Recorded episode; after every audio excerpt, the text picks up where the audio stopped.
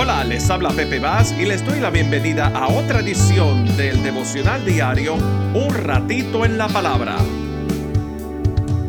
Leemos en el libro de Génesis capítulo 1 versículo 1.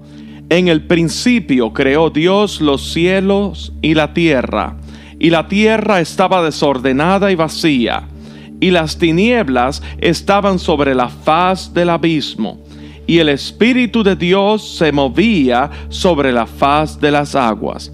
Y el versículo 3 dice, y dijo Dios, sea la luz, y fue la luz. Y vio Dios que la luz era buena, y separó Dios la luz de las tinieblas.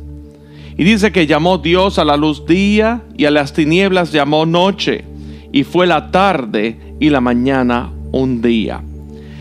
Y es curioso saber el paralelismo que existe en la condición de la tierra en el principio con nuestras vidas antes de recibir a Jesús como nuestro Señor y Salvador. Primero dice que la tierra estaba desordenada y vacía y que las tinieblas estaban sobre la faz del abismo.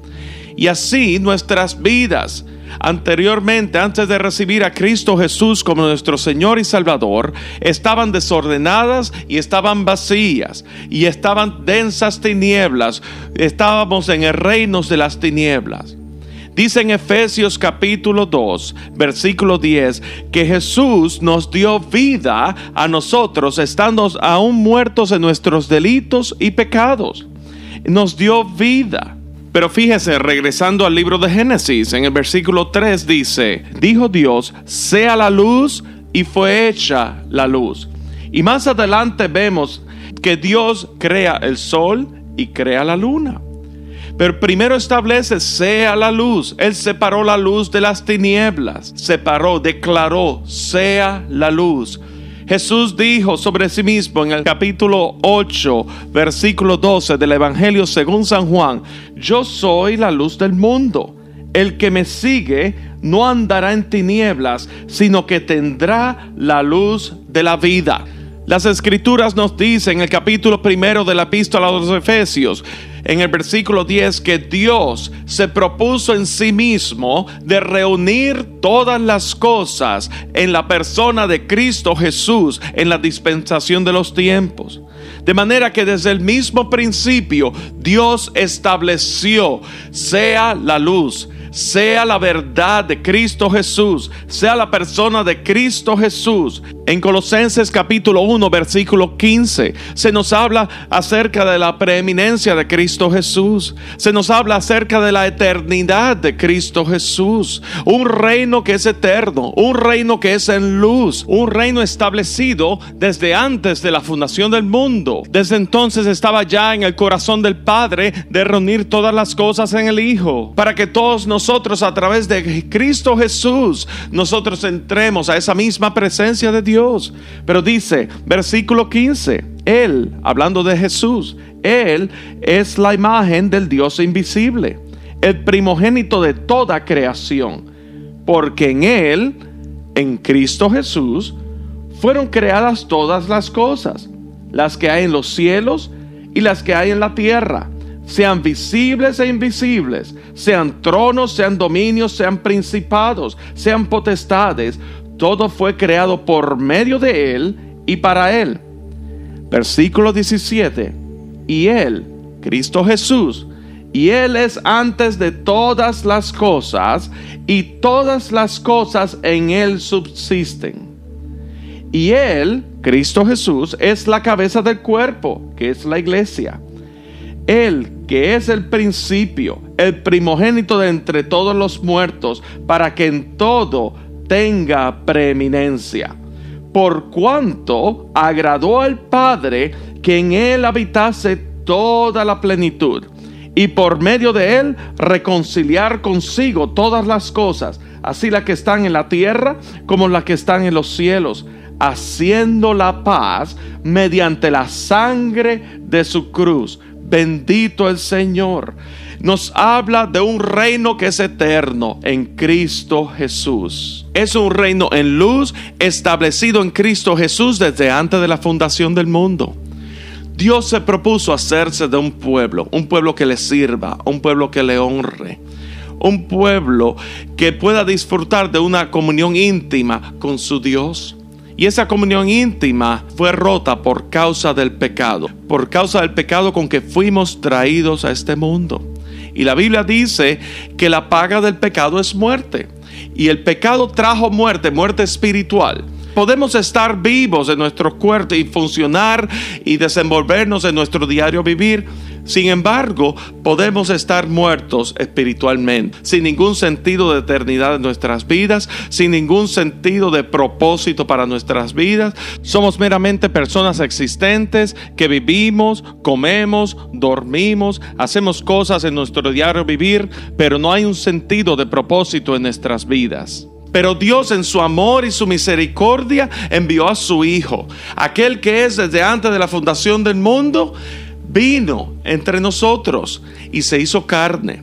Y dice la Biblia en el primer capítulo del Evangelio según San Juan, que la luz alumbró en medio de las tinieblas. Así como en el principio Dios estableció la luz, Jesús vino a alumbrar en este mundo. Y cuando nosotros escuchamos la palabra y la recibimos, es la palabra que es vida, la luz alumbra nuestro ser alumbra nuestro espíritu. Cuando antes estábamos en tinieblas, ahora la luz vive en nosotros. En 2 de Corintios capítulo 4, versículo 6, el apóstol Pablo está confirmándole a los corintios aquella orden que Dios dio en el principio en Génesis, sea la luz y fue hecha la luz. Dios estableció el reino de Cristo Jesús aún desde el principio, un reino que es en luz, un reino que es eterno. Y aquí vemos el apóstol Pablo diciendo, porque Dios que mandó que de las tinieblas resplandeciese la luz. Dios dio la orden que de las tinieblas resplandeciese la luz, sea la luz. Dice, es el que resplandeció en nuestros corazones. Cuando nosotros recibimos a Cristo Jesús en nuestras vidas, la luz de Cristo Jesús viene y toma posesión en nuestro ser y alumbra sobre nuestras tinieblas y trae vida. Nos saca, separa la muerte de la vida, nos trae vida, nos saca del reino de las tinieblas al reino de su amado Hijo que es en luz. Dice, es el que resplandeció en nuestros corazones y dice un propósito por el cual resplandeció en nuestros corazones para iluminación del conocimiento de la gloria de Dios para que a través de la vida de Cristo manifiesta a través de cada uno de aquellos que Él hemos recibido, aquellos que hemos nacido de nuevo, la vida de Cristo sea vista a este mundo lleno de incredulidad, lleno de maldad y lleno de tanta necesidad, porque el mundo quiere ver a Jesús y quiere verlo en la realidad de quién es Él, un Dios misericordioso, un Dios que quiere establecer una relación con cada uno de nosotros. Él no es un religión. Él es vida. Él es vida y vida abundante. Y esa iluminación de su conocimiento dice que es en la faz de Jesucristo. Es a través del rostro de Cristo Jesús. Cuando tenemos a Cristo Jesús en nuestro corazón, Dios en Cristo Jesús nos revela toda su palabra, nos revela misterios. Dice Pedro que aún los ángeles anhelan admirar. Esas son las cosas que nos han sido dadas, nos han sido concedidas en Cristo Jesús por su gracia y su misericordia.